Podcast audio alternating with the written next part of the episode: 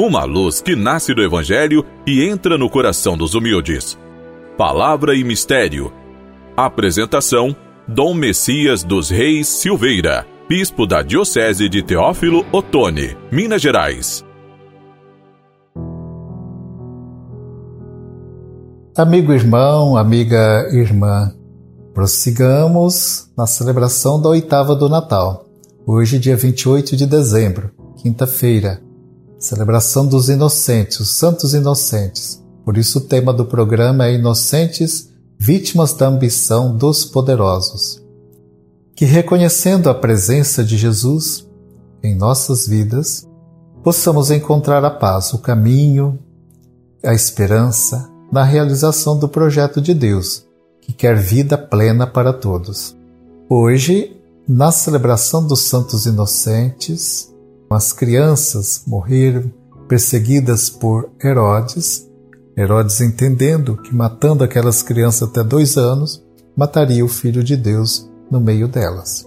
Então, hoje, nesta festa dos Santos Inocentes, a liturgia nos apresenta o Evangelho de Mateus, no capítulo 2, versículos de 3 a 18, com a narrativa do assassinato dos meninos em Belém e nos territórios vizinhos, a mando de Herodes, logo após o nascimento de Jesus.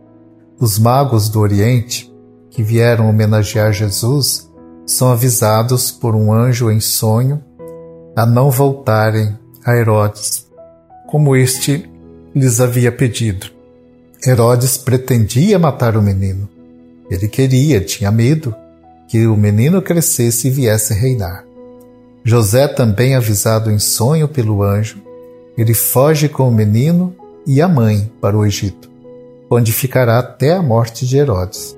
O rei, frustrado pelos magos que não voltaram para lhe avisar onde o menino estava, e não podendo identificar Jesus, toma a decisão de assassinar todas as crianças com menos de dois anos ali em Belém e nas vizinhanças ele entendia. Matando essas crianças até dois anos, Jesus vai ser morto junto com elas.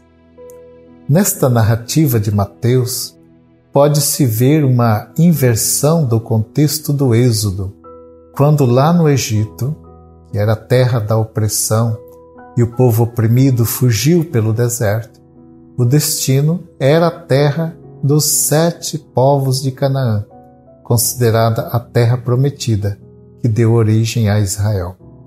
Agora, em lugar dos primogênitos das famílias oprimidas no Egito, mortos pelo anjo exterminador, as vítimas são as crianças em Belém. E o exterminador é o próprio Herodes. Matar crianças é matar o futuro, o futuro pequeno que vai crescer com elas. Herodes não queria um futuro permeado por Deus. Tinha medo que seu poder fosse é, é, devastado, que fosse tomado. A opressão agora está na própria Judéia, ali com Herodes, remanescente de Israel. A, a partir de Jerusalém, sede do poder teocrático judaico. Essa narrativa da violenta matança de crianças em Belém, por toda parte, região ali de Belém, por parte de Herodes, é a expressão de como os poderosos deste mundo são executivos da morte a fim de perpetuar seus privilégios. Os inocentes sacrificados apontam para a morte de seus assassinos. Estes perderam o amor à vida, levados por uma ambição de riqueza e de poder. Com sua narrativa, Mateus faz uma antecipação dos conflitos que envolverão Jesus ao longo de, seus, seu ministério, rejeitado pelos poderosos da Judéia. Porém, Jesus, filho de Maria, na sua pobreza e fragilidade, e movido pelo amor, cumprirá sua missão de comunicar a todos a liberdade, a paz e a vida eterna.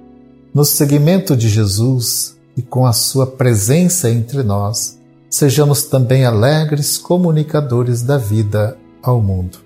Amigo irmão, amiga irmã, nosso programa vai chegando ao final. Espero poder encontrá-los todos no próximo programa. Fiquem com a paz e a bênção do Senhor.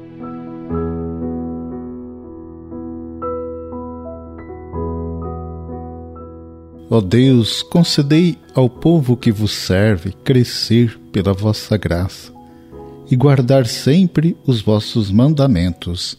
Por Cristo nosso Senhor. Amém. Abençoe-vos o Deus Todo-Poderoso, Pai, Filho e Espírito Santo. Amém.